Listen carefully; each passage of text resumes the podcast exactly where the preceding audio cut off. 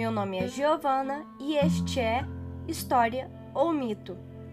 Neste mês falaremos sobre as festividades de fim de ano e nesta semana o tema será sobre o Natal e hoje teremos como convidado o professor e historiador Léo Jansen. Tá, é, então, Léo, o que podemos falar hoje sobre o Natal? É, como ocorreu? Quando? Onde? O que a gente pode conversar hoje? Então, a gente pode falar um pouquinho sobre o Natal, sobre o nascimento de Jesus Cristo, propriamente dito, e sobre a figura do Papai Noel. Né? Em primeiro lugar, né, é um prazer estar aqui, Giovana, uhum. é um prazer Obrigada. estar aqui, senhores ouvintes. É, é, é, muito bom poder estar presente nesse podcast que eu tenho acompanhado e está excelente. Obrigada. Uhum. É, então, podemos começar? Sim, vamos lá? É, então, sobre o nascimento de Cristo. Né? Há indícios que Jesus Cristo não tenha nascido no dia 25 de dezembro, nem no ano zero. Tá? Então, assim, a gente coloca o calendário cristão, marca no calendário cristão a data do nascimento de Cristo, porém, há vestígios que ele tem nascido uns 4 a 6 anos antes do ano zero. Né? Como assim? É, o capítulo 2 de Lucas, tá, do versículo de 1 a 8, é o único ponto da Bíblia que fala desse, dessa questão do nascimento com datas mais específicas. Né? Então a gente tem ali, eu vou ler, vou pedir licença, vou ler um trechinho uhum. da Bíblia, tá? Esse trecho, Lucas capítulo 2, versículo de 1 a 8. Naqueles dias, César Augusto publicou um decreto ordenando o recenseamento de todo o Império Romano esse foi o primeiro recenseamento feito quando Quirino era governador da Síria, e todos iam para sua cidade natal a fim de alistar-se. Assim, José também foi da cidade de Nazaré da Galileia para a Judéia, para Belém, que era a cidade de Davi, porque pertencia à casa e à linhagem de Davi. Ele foi a fim de alistar-se com Maria, que lhe estava prometida em casamento e à espera de um filho. Enquanto estavam lá, chegou o tempo de nascer o bebê ela deu à luz ao seu primogênito, envolveu-o em panos e colocou-o numa manjedoura, porque não havia lugar para eles na hospedaria. Havia pastores que estavam nos campos próximos e durante a noite tomavam conta de seus rebanhos.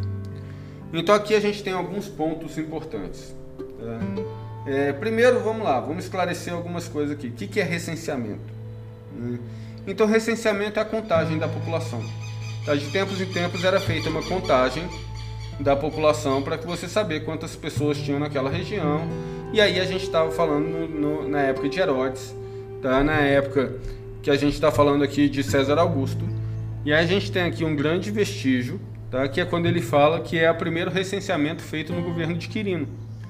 Que a gente está falando do ano 4 a 6 antes de Cristo. Tá? Então, assim, é, quando Jesus nasceu? Provavelmente né? ou possivelmente, na verdade, provavelmente não, porque a gente não consegue provar, mas possivelmente de 4 a 6 anos antes de Cristo, propriamente dito no calendário cristão. Ah, e foi no dia 25 de dezembro? Hum, possivelmente também não. Tá? Há indícios de que ele tenha nascido por perto de março, abril, tá? pela questão da, da gravidez de Maria mas isso também não vem ao caso. Mas por que a escolha então do dia 25 de dezembro? E por que não foi no dia 25 de dezembro?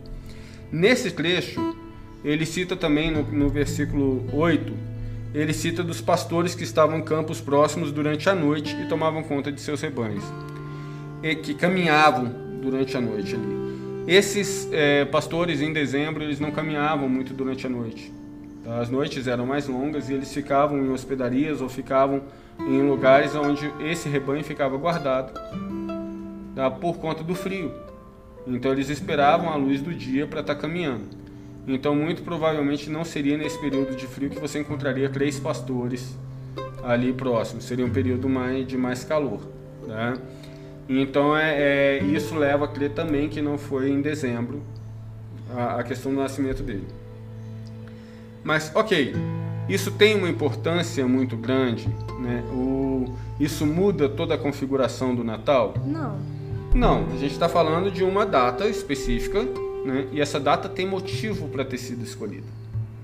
Ela não foi escolhida de forma aleatória. Tá?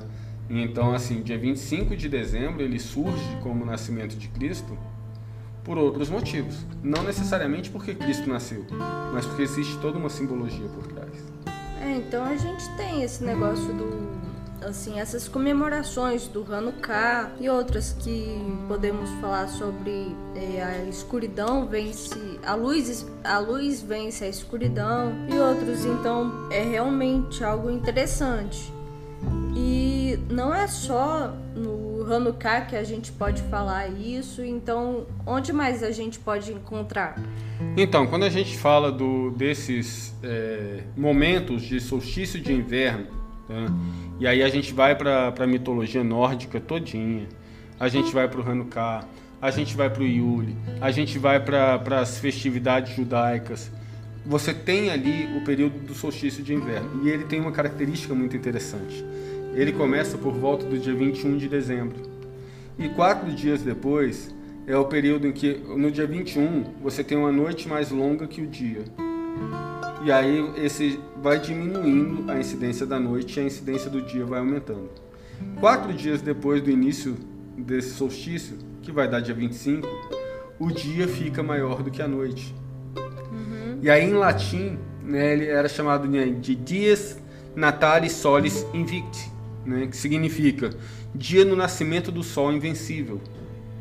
E caía bem no dia 25 de dezembro, que era o ápice dessas festividades, porque você tinha ali o, o dia maior do que a noite. Então a, a luz venceu as trevas, o sol venceu a escuridão, o dia venceu a noite.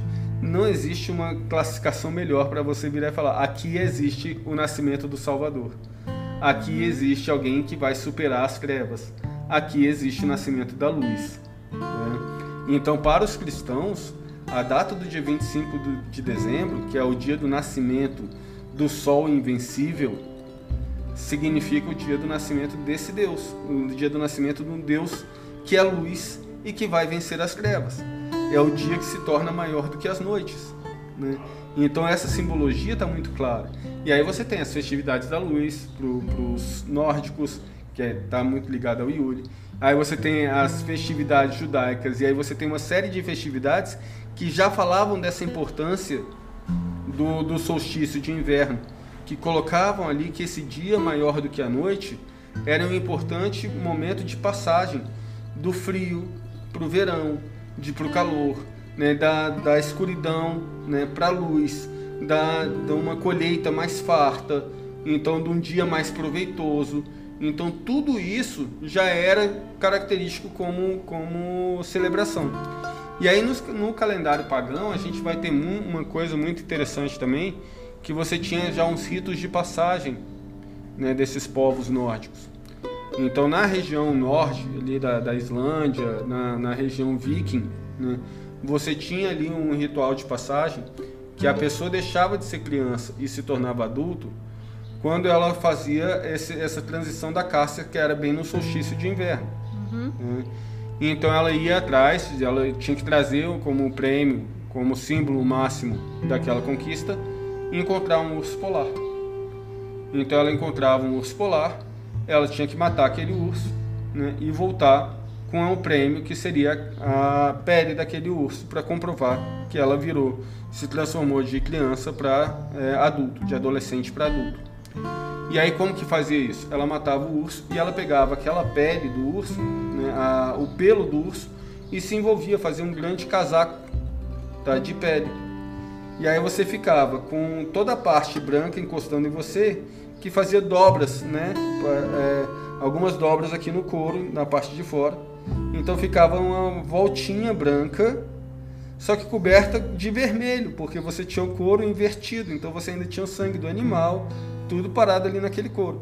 Então a pessoa voltava e era festejada a volta daquela pessoa, vestindo um grande casacão vermelho com bordas brancas. Que né? nem a roupa do Papai Noel. Que né? nem a roupa do Papai Noel. É. E aí o gorro. O gorro era a cabeça do urso que era envolvida e virava, né, sem o esqueleto, virava um gorro daquele, daquele, daquela roupa que ela utilizava. E aí, como ela ficava um tempo atrás daquele urso, ela, a barba teria crescido um pouquinho E aí essa barba voltando já sem pigmentação por falta de sol, já, já, era, já nascia naturalmente branca. Ou podia nascer branco ou era por causa da neve, né? É, ou era por causa da neve, mas a, a, falta de pigmentação já fazia isso. Então você não vai encontrar muito nórdico de cabelo escuro, de, é. né, por conta da falta de pigmentação mesmo. Né? Então você já voltava com ela branca. Então você era, era chegava lá um ser parecido com um velhinho, de barba branca, né, roupa vermelha, gorro vermelho, com bordas brancas. Esse era o símbolo da pessoa que chegava e era homenageada nessa transição de adolescente para adulto. Certo, é assim, é, falando agora do Papai Noel, como a gente já entrou no assunto, então assim, o, o que tem a ver o, esse ser que você falou com o Pai Natal ou Father Christmas? Então, vamos lá, vamos aproveitar então aqui que a gente já falou da figura icônica, né? Já chega aquele, aquela pessoa vestida de vermelho, com barba branca e gorro. Tá, mas ele não levava saco de presente, não levava nada disso. Então, da onde surgiu isso? Vamos falar de São Nicolau, tá? É, São Nicolau, a gente tem aí um, um santo da igreja. Ele nasceu no dia em 15 de março de 270 depois de Cristo. Né? E aí São Nicolau ele se torna santo é, 600 anos depois da morte dele. E qual é a ideia do São Nicolau? O que, que ele fazia? Né? Ele era uma pessoa rica, e aí começou a história dele como Papai Noel, digamos assim, ou como São Nicolau, digamos assim. Ela começa com a questão dele doar dinheiro para famílias que precisavam. Só que ele não queria aparecer, ele queria continuar sendo uma pessoa anônima fazendo essas doações. Então a primeira história característica disso. Que é uma das mais famosas, né? Que é uma das mais famosas, é da filha de um comerciante, né? na verdade das filhas. Né? Que eram três. Eram três. Só que ele começa fazendo isso com a, com a primogênita, com a mais velha. Depois viu que deu certo, ele fez também com as outras duas. Né? Que ele chegou lá, o, o comerciante era rico, eh, faliu. E aí essas filhas, por conta do dote, né? Ele nasceu na Turquia, então era uma uma característica bem peculiar a questão de pagamento de dote para o casamento. E aí elas iriam casar muito mal, porque ele era um cara falido. E aí para ele ajudar essa família e continuar anônimo, o que, que ele fez? Ele pegou um saco de moedas tá? e tacou pela chaminé. Então a gente tem ali né, uma pessoa que ninguém viu, que ninguém sabia quem foi, e que o dinheiro caiu pela chaminé e ajudou aquela família exatamente a, a, figura que a gente tem do Natal. Né? Ó, não adianta você ficar acordado, ele só vai aparecer depois que você dormir. O presente vai sair pela chaminé e você nunca vai ver o Papai Noel. Né? E aí você começa a criar, né? Como é que ele chega pela chaminé? Aí a gente vai criando as, as imagens da rena, do trenó, né, tudo isso, dessas alegorias é, todas para poder compor. A gente também pode compor essas alegorias com as tradições do Iule propriamente. Com as tradições do Iule e com o local em que ela ocorria.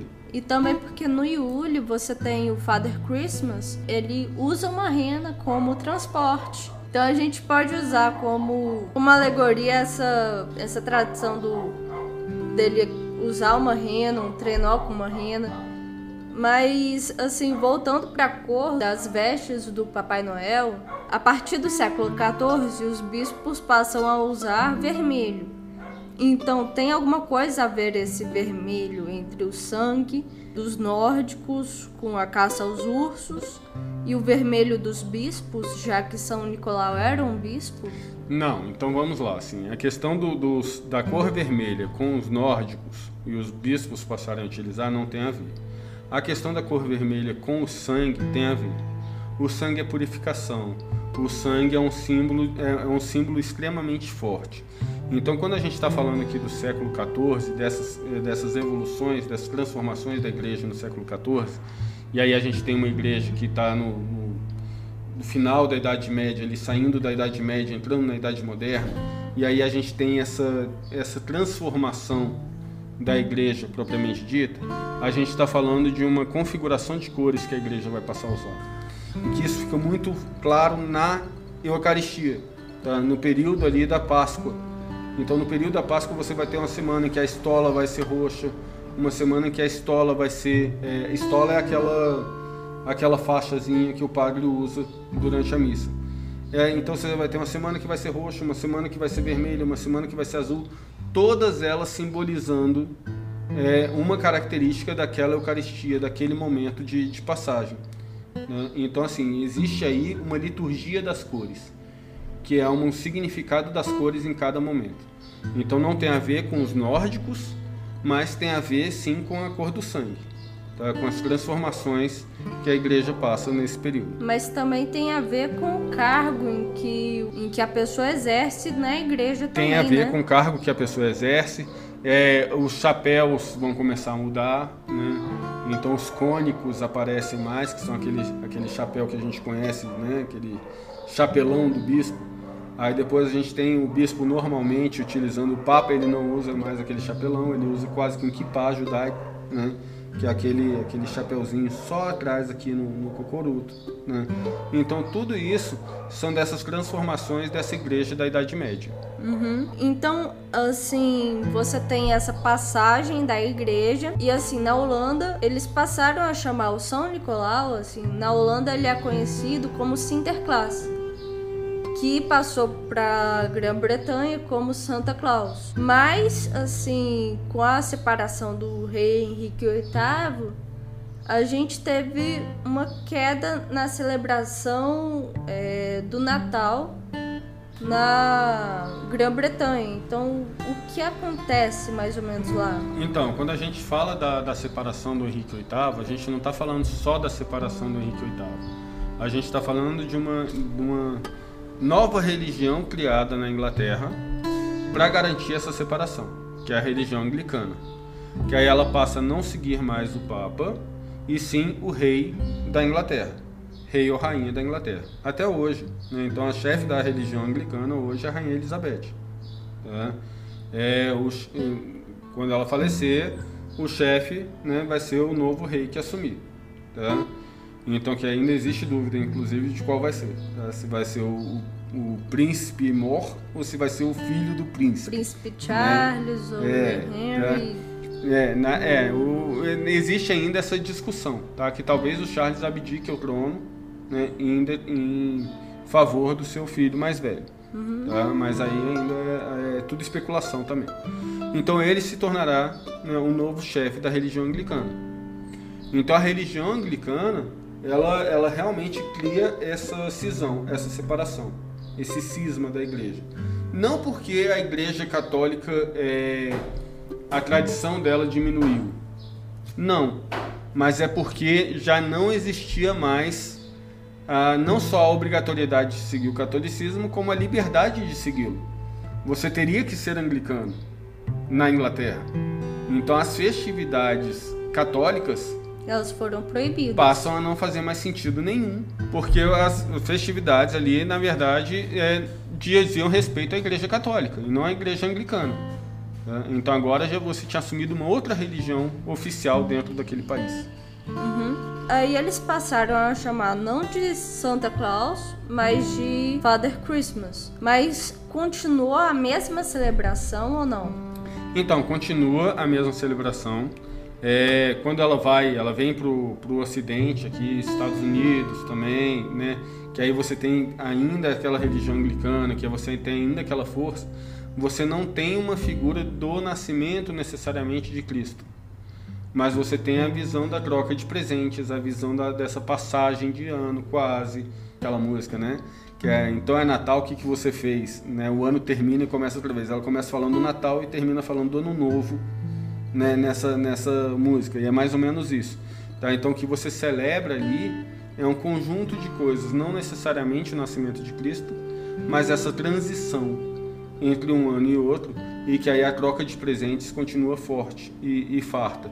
E aí você tem também a celebração, porque são regiões frias, a celebração ainda característica ligando de volta ao solstício de inverno. Tá, então a gente tem uma questão muito engraçada que tem reza a lenda que o símbolo do Papai Noel, o Papai Noel surgiu como uma campanha de marketing de uma grande empresa de refrigerantes norte-americana.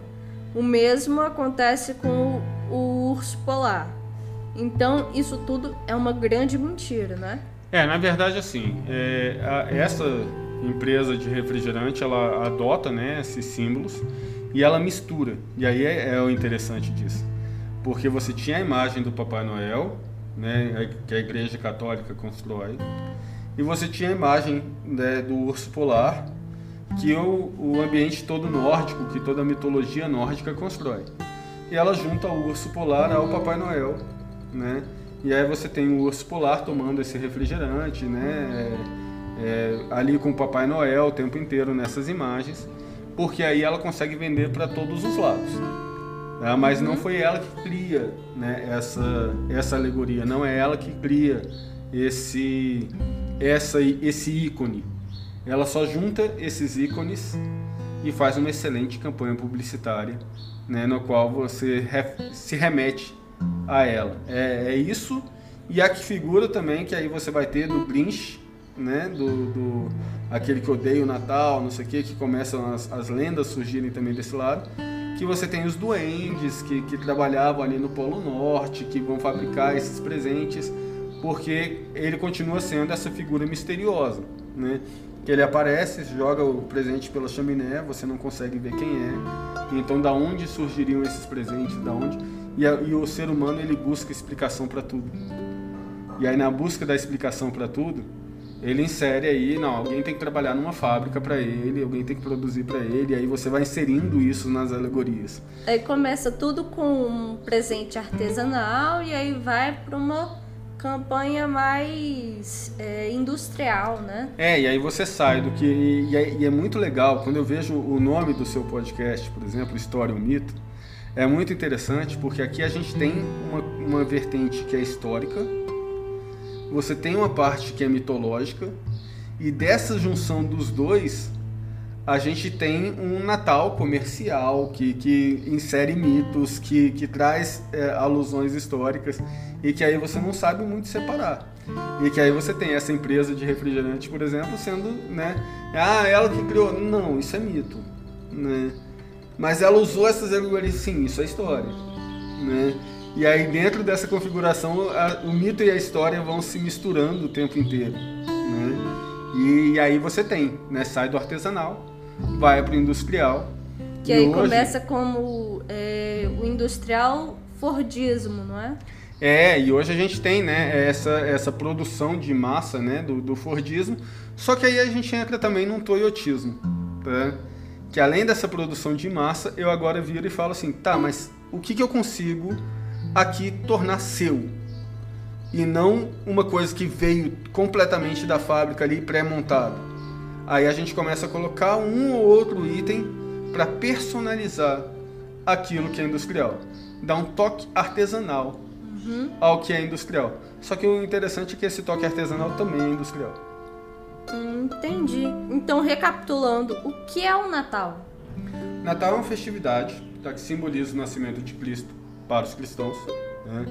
É, e essa festividade mostra, é, ela chega a ser tão importante que você vai ter um calendário que vai designar a partir do momento que é antes de Cristo e depois de Cristo. Então, calendário hoje a gente está no ano de 2021, tá quase virando ali 2022 mas isso marcando ali o nascimento de Cristo, marcado ali pelo Natal. A gente podia pensar, e aí eu acho interessante essa, essa dúvida, se, ah, mas o Natal não aconteceu no dia 25 de dezembro, tá? é, o nascimento de Cristo não aconteceu no dia 25 de dezembro, nem foi no ano zero, então, para os cristãos é importante a celebração desse Natal? Sim, né? extremamente importante, porque muito mais do que a data do nascimento si está correto ou não, o símbolo daquele que nasceu é que está presente.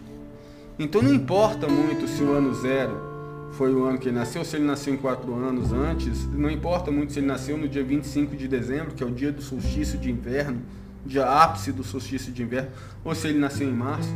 O que importa é que ali é considerado o dia do nascimento do Salvador. Ali é considerado um marco histórico. E é esse marco histórico que está sendo celebrado. Né? Então, muito mais do que, ah, será que ele nasceu no dia 25 de dezembro? Não sei, né? Indícios dizem que não. mas o que a gente pode dizer é que dia 5, 25 de dezembro em latim é Dies Natalis Solis Invicti, né? dia do nascimento do Sol invencível, dia do nascimento daquele que da luz que vence as trevas. Assim, então isso tem uma importância gigantesca para que seja continue sendo comemorado e celebrado pelos cristãos do mundo todo. Então, voltando aos nórdicos, qual a importância do desse dia para eles? Não só na questão da passagem das pessoas, mas qual a importância dessa comemoração para eles? Então, todo quando a gente fala desse dia mais é, maior do que a noite, a gente está falando ali de um dia mais produtivo, a gente está falando de um dia mais quente, a gente está falando de momentos de colheita é, futuras que estão, que estão acontecendo, porque na estiagem, no frio, você não tem a, a produção é muito pequena, tá? Então nesse, isso simboliza também essa passagem desse momento. Então no calendário agrário, digamos assim, no calendário agrícola, dentro dessa importância a gente tem né, um, um período em que as trevas estão vencendo, né, é, estão sendo derrotadas pela luz, estão sendo vencidas pela luz. Então, para eles não simboliza o dia do nascimento de Cristo, mas tem uma simbologia tão forte quanto e muito parecida, que é é o dia que a, o sol vence, é o dia do sol invencível, é o dia que o sol é mais forte do que as trevas, é o dia que a gente volta a produzir tanto quanto a gente estava produzindo antes desse período trevoso. Né? Então, para eles é sempre um rito de passagem importantíssimo por conta da colheita também e por conta da, dessa questão do dia maior do que a noite. E acaba não sendo só para os nórdicos em si, não. E acaba sendo não só para os nórdicos, mas também para quase que todo o continente europeu, americano, quase que todo mundo, não é? É, o hemisfério norte, né? O hemisfério norte ele vai ter é, esse solstício vai ser característico nessa data. Dá para todo o hemisfério norte. Hemisfério sul aí você já vai ter outros momentos, é pra gente é outra estação de ano, né, digamos assim.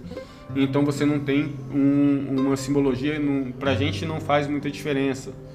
O dia 25 de dezembro para o dia 21 de dezembro, a gente não nota uma diferença climática muito grande, né? Ainda mais para quem, quem vive em determinadas regiões, né, como o Brasil, por exemplo, que muda de estação. A gente tem quatro estações no mesmo dia. Né? Um dia está quente e ao mesmo tempo está frio, e está chuvoso, e está ventoso, e está né, tá seco. É, é uma coisa muito doida. Mas quando a gente fala do hemisfério norte, o dia 21 de dezembro tem uma noite mais longa e um dia mais curto. No dia 25 eu tenho o inverso. Eu tenho um dia mais longo para uma noite mais curta. E aí, e aí é um rito de passagem, né? que é muito mais característico para eles do que o dia 31 para o dia 1 de janeiro. Né? Aqui para a gente, a gente vai ter, ah, passou um ano, é, é o aniversário do ano. Né? O, o ano encerra no dia 31 de dezembro e faz, faz aniversário, dia 1 de janeiro ali é a comemoração desse aniversário dele.